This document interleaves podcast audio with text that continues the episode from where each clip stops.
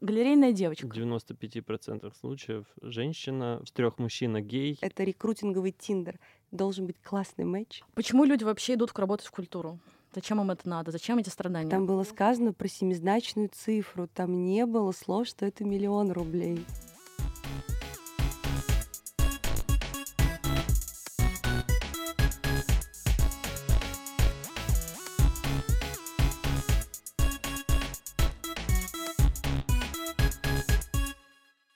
Юра, Маша, привет.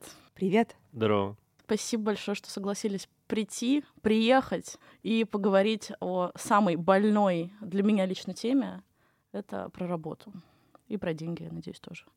Расскажите вообще про себя, чем вы занимаетесь, а потом, конечно, про закадром. Я музейный сотрудник в первом поколении. Мои родители были врачами, были, являются. Нет, они на пенсии, поэтому уже, наверное, были. А, работаю в музейной индустрии 15 лет. Также преподаю в различных высших учебных заведениях. Преподавал в разных, а теперь в одном. А, еще я диджей, интерпренер, организатор. И вот э, с Машей вместе в 2021 году на его рассвете мы основали за кадром как первое в России кадровое агентство, которое занимается культурными проектами. Я родилась в семье юриста и искусствоведа. Есть банальная шутка, что вначале победили папины гены, потому что я с шести лет хотела быть юристом, я стала юристом, я быстро разочаровалась в профессии, и я довольно много лет с огромным удовольствием занималась строительством платных автомобильных дорог. И параллельно с этим я, как все приличные девочки, пыталась написать диссертацию в аспирантуре. И как э, сотрудник кафедры я преподавала. Это была такая вторая профессия, которая мне приносила феноменальное удовольствие. И в определенный момент времени, покочевав по разным университетам, я снова оказалась в родной вышке, делая совместный проект для музея «Гараж» и Высшей школы экономики. И так потихоньку а, появилась э, блистательная академия, которой я очень горжусь. И я, работая над образованием и исследованиями, вдруг поняла, что есть какая-то ерунда в культуре, в том, как устроен найм сотрудников. И думала я про это скорее размышляя о судьбах своих же студентов, куда им податься с этими прекрасными дипломами и знаниями. И вот э, пришла к Юрию Владимировичу со словами, что время творить э, реформы. Но ты не пришла, а ты вывезла нас под э, Домодедово в деревенский дом, где мы закидывали деньгами Шуру Стоун и просили, чтобы она говорила какие-то шутки про сессию и про дипломы. Но справедливости ради я вывезла тебя и очень высокопрофессионального финансиста для того, чтобы она, если вдруг мы как-то слишком уйдем в фантазии, нас поправила. Так что это все было продумано. Но история правдивая. Мы и действительно решили делать за кадром, сидя в загородном доме под Домодедово. Это история успеха. Расскажите побольше про за кадром. Это рекрутинговое агентство, которое мы стесняемся так называть, потому что оно занимается разными начинаниями. И мне кажется, и про это точно лучше расскажет Юра, у него есть удивительная функция, потому что социальные сети за кадром, мне кажется, это до некоторой степени отдельная медиа, а то, о чем мы рассказываем в этих социальных сетях, это, конечно, просвещение. Мы очень много сил изначально решили тратить на просветительскую функцию, а не, собственно, на поиск сотрудников под конкретные рабочие места. Ну, э, за кадром э, это уникальная э, история, особенно для российского рынка, потому что э, о кадровых услугах и о, о том, что такое HR, в смысле, что HR это не женщина или мужчина, которые сидят в кабинете и подписывают приказы на увольнение, отправку в отпуск и так далее, что HR это какая-то а, кадровая политика, которую выстраивает конкретный человек или команда в большой организации. Когда в организации, допустим, работает больше 10 человек, там уже нужна какая-то кадровая политика для того, чтобы регулировать отношения людей внутри. И когда происходит, а, там, Петя лапает Машу за ляжку, и Маша как бы не знает, что с этим сделать, а, потому что как бы, ну окей, э, законодательством э, у нас в стране с этим все очень плохо, а, а как бы внутреннее регулирование никак не настроенное. Она не знает, куда с этим пойти. Просто была такая, были такие истории. Я думаю, что таких историй было очень много в различных культурных организациях. В общем, нет понимания того, э, как работать с, с кадрами, как их искать, где их искать, какие критерии к ним выдвигать при найме. И что делать э, с а, командой, которая у тебя уже сформировалась, по каким критериям людей повышать, э, депримировать, увольнять. И, к сожалению, очень многие сотрудники и сотрудницы, э, работники и работницы культуры находятся в ситуации, когда они не понимают, как планировать свою профессиональную траекторию, и про это нет правил игры нигде. И, в общем, мы решили совместить э, какие-то платные услуги с просветительской деятельностью, э, рассказывать э, тем людям, у которых нет возможности там, заказывать наши услуги в, в каком-то сжатом виде. Э, казалось бы, прописные истины, но действительно многие люди э, цитируют нас в каких-то публичных скандалах, говорят, вот смотрите, а вот они говорят, э, художнику должны платить гонорар. То есть как бы э, раньше не, не на кого было ссылаться, теперь ссылаются на нас, потому что мы как бы какие-то люди, которые от лица менеджмента э, культурных проектов говорим о том, что нужно платить творческому работнику гонорар. И мы в определенный момент решили, что нам хочется часть э, этой функции просветительской превратить в образовательную программу. Ее открытие было намечено на 12 марта 2022 года, поэтому мы отложили начинание.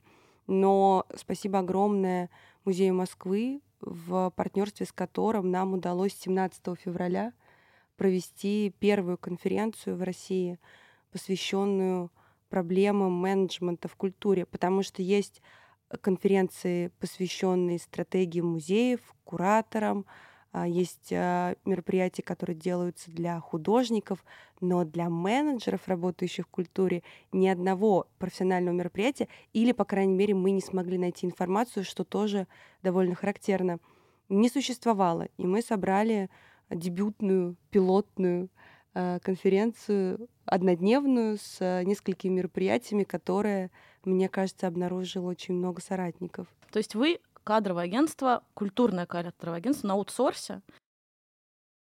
Но мы занимаемся еще кадровым аудитом, то есть наша задача не только в найме.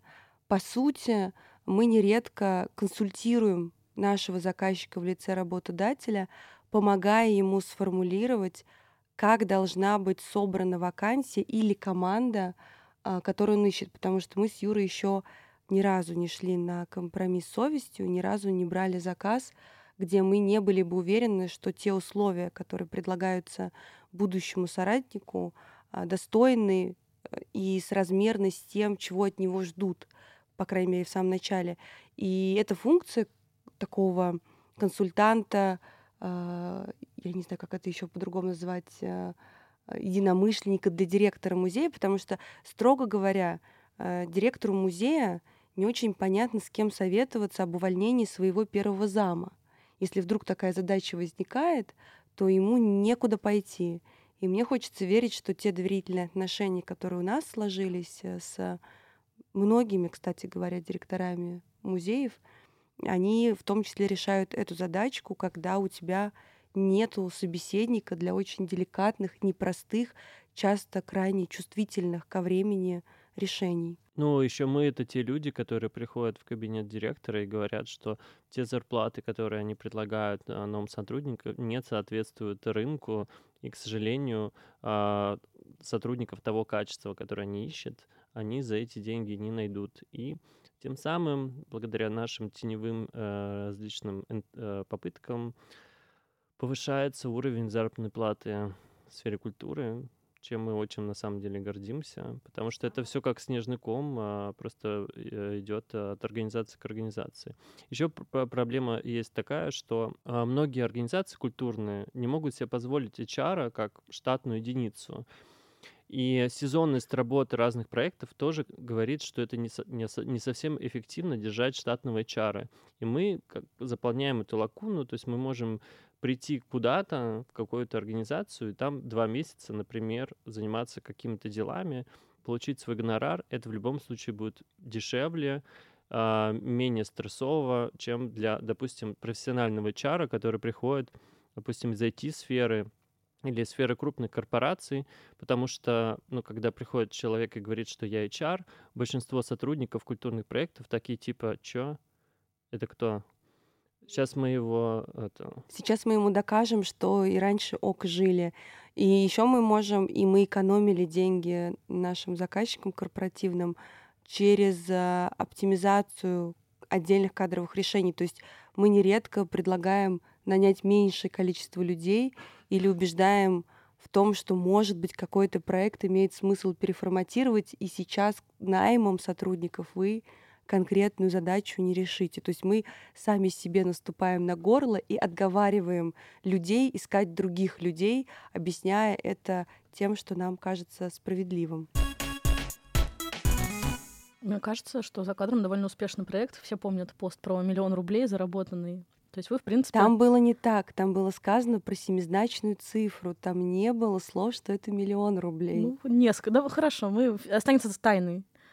Вы зарабатываете на комиссии, на консультациях? Это не комиссия, это вообще удивительным образом мы с Юрой сразу выстрелили себе в колено, предложив очень нестандартную, то есть мы одновременно предложили платить за то, за что раньше не платили, и так, как раньше этого не делали. Мы решили работать за гонорар успеха, то есть получать деньги только в той ситуации, когда сотрудник прошел испытательный срок. Получалось, что от момента первой встречи до момента получения гонорара самое быстрое проходило 4,5 месяца. Но справедливости ради, в какой-то момент эта система перестала себя оправдывать, потому что сами заказчики честно признавались, что они не готовы следовать тем договоренностям, э, про которые мы изначально условились. И мы сейчас эту схему видоизменили. Мы работаем за оплату фактически оказанных услуг, и это может быть разный процент в зависимости от объема заказа, и за гонорар успеха, который все так же привязан к тому, чтобы человек прошел испытательный срок, и мы напрямую заинтересованы в том, чтобы это был... Это Тиндер, это рекрутинговый Тиндер. Должен быть классный матч. А, ну, у нас был смешной недавно случай, когда один заказчик уволил человека за день до прохождения испытательного срока. То есть, как бы нам оставался день до получения гонорара. И, и они такие, типа, и они такие, а, остался один день, поехали, давайте его уволим. Я думаю, что история была в другом. Да, мы получаем деньги за консультации, и это почасовая плата. Мы берем некоторое количество исходных материалов, проводим встречу, обычно с директором, иногда с профильным замом, кем-то, кто отвечает за конкретное направление или большой проект, и пишем по итогам этой встречи рекомендации для того, чтобы они остались под рукой. Мы занимаемся кадровым аудитом, который может включать и оптимизацию штатных решений, и отдельные документы, которые необходимо переписать, написать для того, чтобы кадровая политика встала в какие-то нормальные рельсы.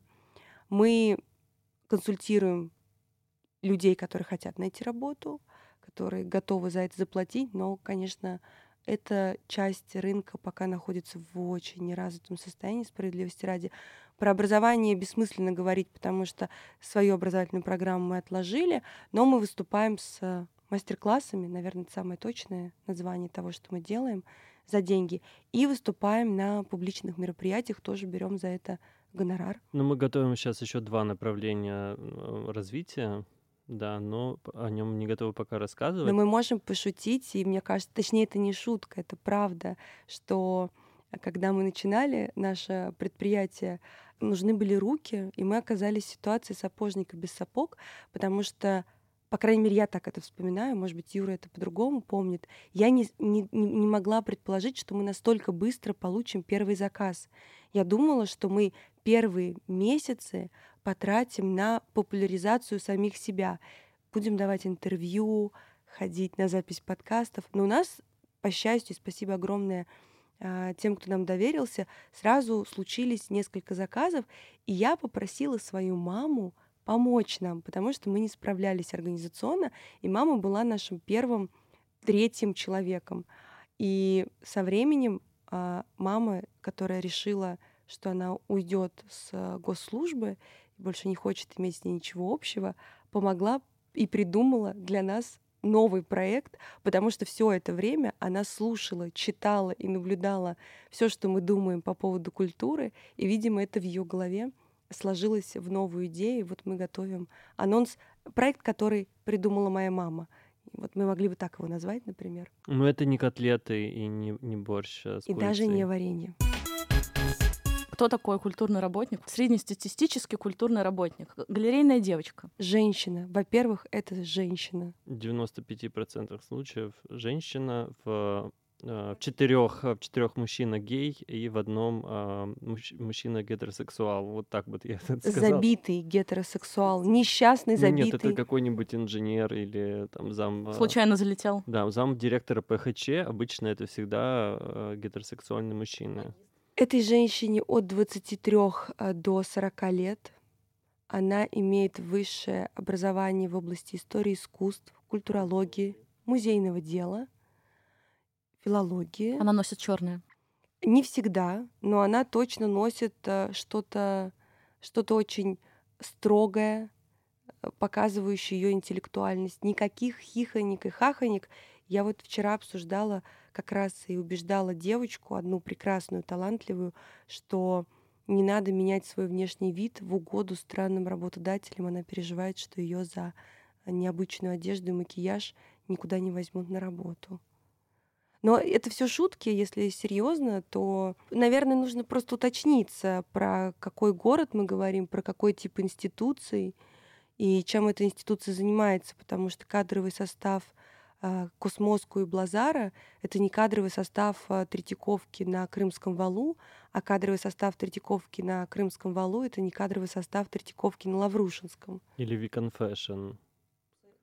Или фестиваля Beat- Мёдом. Beat Fi- Beat Film. Или фестиваля мёда, или а, музея дымковской игрушки. И так далее, и так далее. Но это все равно женщина. Скорее всего, это женщина, но это понятное следствие довольно низкого уровня оплаты труда. Почему люди вообще идут работать в культуру?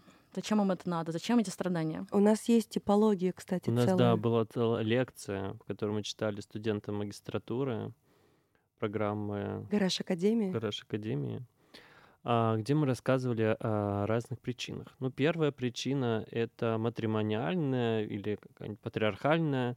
Это когда ты в каком-то... Я не случайно сказал, что я в первом поколении, потому что мне, например, было сложно а, влиться вот в, в это все. Ну, мне пришлось пройти достаточно сложные этапы свои карьерные с, а, работой за 5000 рублей в месяц а, и с унижениями и так далее.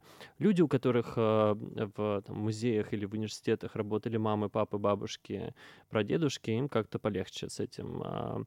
И, естественно, за там, 15 лет работы в разных организациях я достаточно много династических а, связей наблюдал. И Ан- Антонина Баевер, которая а, бастует в Тбилиси против династических связей в музейных а, в одном из а, московских музеев, как-то ну, не обращает, видимо, внимания на всю музейную индустрию в России, потому что как бы династические связи там э, как бы, а, преобладают в большинстве. Династичес- Династические связи или мафия? Нет, это династические связи. Я сейчас как раз говорю о том, что это неплохо. Опять же, э, это обменивается на низкий уровень оплаты труда. И действительно, многие люди, которые приходят, э, ну вот потому что мама так хотела, мама, мама тебя вводила в тот музей, в который ты работаешь, там, с двух-трех лет, и ты как бы, ну, ничего другого не знаешь. И на самом деле там, работа с, э, с искусством, там, не знаю, с музейным делом действительно засасывает. Это довольно интересно. Правда, ну вот все как бы сейчас хотят на программистов переучиваться, хре- хрен знает. Ну, правда, в музее работать в сто раз интереснее, чем э, заниматься каким-то вот э, а, развитием диджитал-проектов. То есть вторая причина на самом деле это веселая жизнь, порхать шампанским. Нет, Ну- это увлечение. Мы шутим с Юрой часто над символическим капиталом, но мы над ним шутим, когда им пытаются объяснить, почему не индексируются зарплаты. Но, строго говоря, конечно, работа в сфере культуры — это источник вдохновения, и она дает тебе тот самый символический результат, который ты можешь сделать большой частью собственной жизни.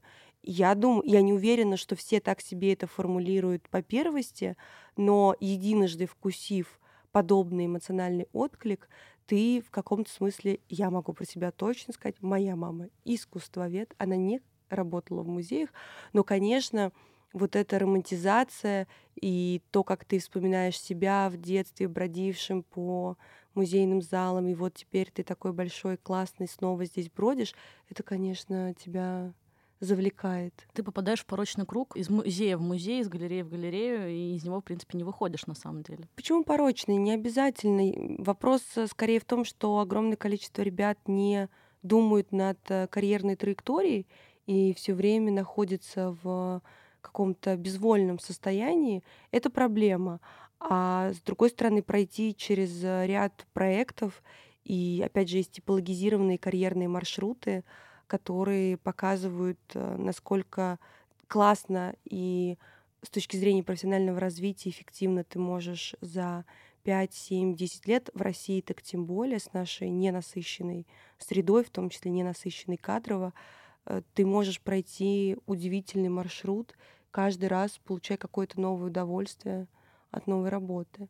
Третья причина — это неконкурентность гуманитарных направлений в высших учебных заведениях, потому что, условно, а, опять же, на прикладную математику конкурс выше, чем на культурологию или там на какие-то смежные дисциплины. А, там, допустим, может быть, э, три человека на место в сравнении там с 15, 40 э, человека на место. И так получается, что по инерции наличие вот этих квот государственных на обучение на гуманитарных специальностях формирует а, большое количество людей, которые потом с этими дипломами не знают, куда идти. И они автоматом идут а, работать в музее, и многие люди, которые работают в музеях, просто вот как бы их туда закинула судьба, потому что они вот смогли поступить только на гуманитарные направления, а их с этими дипломами берут только туда и с распростертыми объятиями. Конечно же, э, нон-профитность э, культурной индустрии приводит к тому, что многие эти люди просто там болтаются. Ну, они занимаются какими-то делами, но их никто не трекает, они получают свои, там, в Москве 35 тысяч рублей со знанием английского 42. И это не шутка. Это есть не такая, шутка, это правда. Есть такая вакансия. То есть, наверное, можно было бы, если еще более точную классификацию составлять, а, пойти по пути критерия воли, субъектности в этом решении. Есть те, кто попадают в музей чуть более инерционно, и в этом смысле там меньше воли. И есть те, кто с огромной радостью и интересом уходит работать в культуру, обычно после какого-то другого опыта. Вот я, например, неплохая выборка. Ты поработал, занимался разным, совершенно незаметно для себя влюбился в музейное дело, и ты видишь, насколько то, чем ты хорош, классно прикладывается к этой отрасли. И тебе хочется сделать свой, может быть, небольшой, но все же вклад. Ну, это еще какая-то дань моде все-таки работать в каких-нибудь ярмарках, галереях, ходить красиво. В Москве, опять же, тут важна география, есть э, музейный бум, и он довольно заметный. В России в среднем можно назвать еще несколько городов, где есть системное явление а, развития культуры, но оно может быть обусловлено странными причинами, например, юбилеем города э, или уникальной культурной средой, как в случае с э, Екатеринбургом. А десятки тех проектов, которые есть в стране, а, потрясающих, удивительных, это ну, в каком-то смысле случайность, то есть это не, не институциональное логичное явление, продолжение какой-то политики по развитию региона или города. Это классные ребята, которые собрались и решили для своей малой родины делать э, что-то потрясающее. И тут я в очередной раз хочу похвалить Центр современной культуры рельсы, потому что Тверь — это город, который никак не располагает к созданию подобного проекта. И вот тут как раз очень много воли ребят. Ну, есть еще и города, которые пытаются, ну, какие-то учредители проектов культурных пытаются следовать э, международной моде, Э, э, и открывать какие-то культурные проекты, но при этом Не очень вдумчиво. не очень вдумчиво и непонятно, на какую целевую аудиторию, на какую среду они ориентируются. И эти проекты появляются и исчезают. Э, Причем это могут быть инициативы как очень богатых людей, могут у каких-то групп бывших выпускников вуза там, или студентов, которые создают какие-то самоорганизации или центры современной культуры. Как вы для себя формулируете, кто такая галерейная девочка? Потому что об этом мы писали и вы в Инстаграме, и были целые огромные статьи. Считаете ли вы себя галерейными девочками? Себя? Нет, конечно. Мы с Юрой, во-первых, не девочки. Если говорить про многофункциональность, то она бывает э, вынужденная, а бывает осознанная. В случае со мной с Юрой диджеем, танцором, креатором, предпринимателем. То есть э, мы же сами решили, что мы будем многофункционально существовать. Нас никакой дядя не заставлял. Ну, я когда пришел на свою первую работу, это был 2008-2007 год, я, я, конечно, бегал, делал, таскал стулья, писал тексты директору, там общался со СМИ, водил экскурсии. А, это, опять же, как бы объясняет отсутствие кадровой политики и как бы, существует, вот, например, государ... я работал в Государственном музее, понятно, что вот, например, есть деньги, э, на... чтобы оплатить транспортировку работ, окей, купить бумагу, чтобы на них напечатать этикетки, купить э, шампанское вино на открытие, и как бы все. То, что нужны деньги на какую-то работу, которую выполняют люди живые, no. То есть это как бы, ну, зачем? Поэтому а, мы и разносили приглашения. И это, конечно же, все очень плохо сказывается на качестве продукта, который в итоге а, презентуется. К сожалению, до сих пор существует эта проблема. Вот нам вчера написали из одного образовательного проекта и предложили прочитать у них лекцию.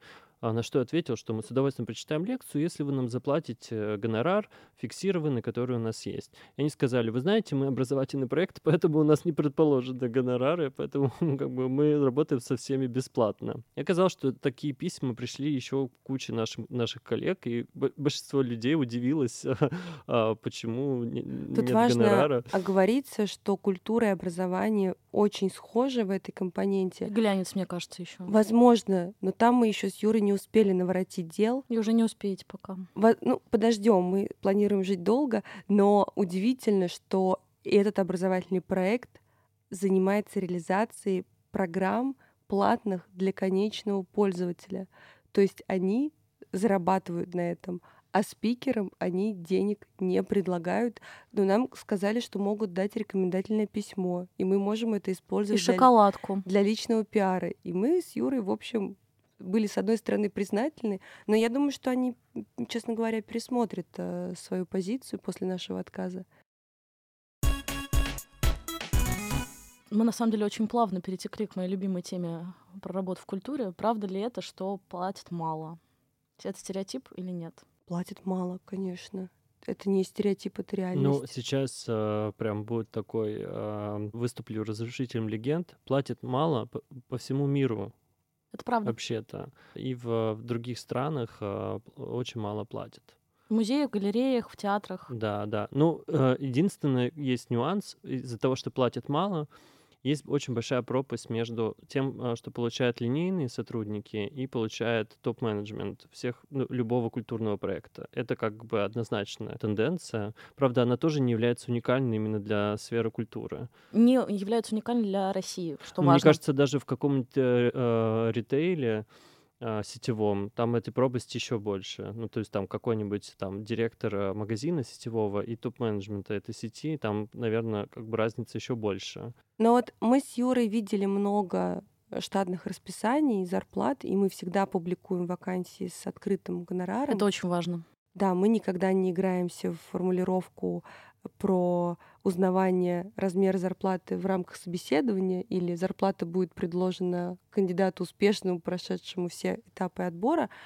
И скажу честно, что найти квалифицированного сотрудника для индустрии культуры сложно, потому что если он переходит из другой отрасли, то, скорее всего, он переходит с дисконтом, то есть он зарабатывал больше, и даже если ему предлагают достойный гонорар для культуры, все равно он получает меньше, чем зарабатывал до этого. И если ему комфортна эта ситуация, то это здорово. Одновременно с этим, делая такой переход, он неминуемо столкнется с мощным отторжением от искусствоведов и культурологов, которые будут отказывать ему в экспертизе. То есть он не просто уйдет на позицию, где ему меньше платят, он уйдет на позицию, где будут оспаривать его профессионализм, что, скорее всего, для него непривычно, потому что если мы берем за аксиому, что он квалифицированный товарищ, и он добился какого-то результата в другой отрасли, наверное, с ним все приблизительно в порядке в той сфере, где он специализируется. И мы с Юрой обнаружили удивительный провал. Вот там, где в культуру ищут работников, не искусствоведов, например, для фандрайзинга, для различных социологических исследований, для серьезных менеджериальных проектов. Сегмента из работников культуры, которые могли бы отбираться на эти вакансии, в целом нету. То есть людям не хватает опыта, квалификации, определенного типа темперамента, специфичных знаний, потому что в России фандрайзингом занимаются девочки, которые не знают, что такое disposable income и они не считают это проблемой. Поэтому набрать таких девочек на зарплату в 60 тысяч рублей можно, а набрать девочку, которая способна к самостоятельной работе на зарплату в 120-150 нельзя, потому что этой девочки не существует. А эта девочка, работающая в банке, не пойдет на такую зарплату с большой долей вероятности. Она не согласится, потому что в банке она получает ощутимо больше. Да, и вот как раз на зарплату 60 тысяч рублей готовы эти люди в обмен на то, что им э, дают заниматься контентом. То есть ты как бы даешь контент, э, производишь некий символический капитал внешний себе, там, для своей мамы, папы, папа, посмотри, я сделала выставку, там, э, парня своего друга и так далее. И как бы ты делаешь себе, собираешь себе портфолио, ты видишь какую-то тоже траекторию, что вот я сделала выставку там, я сделала выставку здесь, у меня есть э, портфолио. А для людей, которые, например, идут э, налаживать какие-то бизнес-процессы, у них удовольствие от работы в другом. Поэтому в Москве сейчас, наверное, средняя зарплата это 80 тысяч рублей. Есть очень неплохая система, как определять средний размер оплаты труда для Москвы, реальный, а не официальный, это зарплата машиниста метрополитена, потому что в Москве метрополитен выполняет функцию, без которой город теряет жизнеспособность. Если вы, вдруг вам это будет любопытно, посмотрите на то, как гонорар машиниста рос с 2008, например, года, вы увидите индексацию на реальную инфляцию. И сейчас как раз гонорар машиниста, по-моему, 85 тысяч рублей есть. Поэтому это неплохой показатель. Москва не может остаться без метро, работники культуры не могут остаться без музеев. Ну вот 80 тысяч, наверное, сейчас это усредненная э, эквивалентная зарплата. Тут еще есть важное обстоятельство — и работодатель, и работник в культуре часто впадают в очень любопытную систему отношений. Работник недоволен низким уровнем оплаты труда, по разным причинам он на это не влияет и начинает страдать. В конце концов, тут появляется треугольник Картмана. Он говорит, мне вообще-то приходится на вас работать за копейки. Я жертва этой ситуации.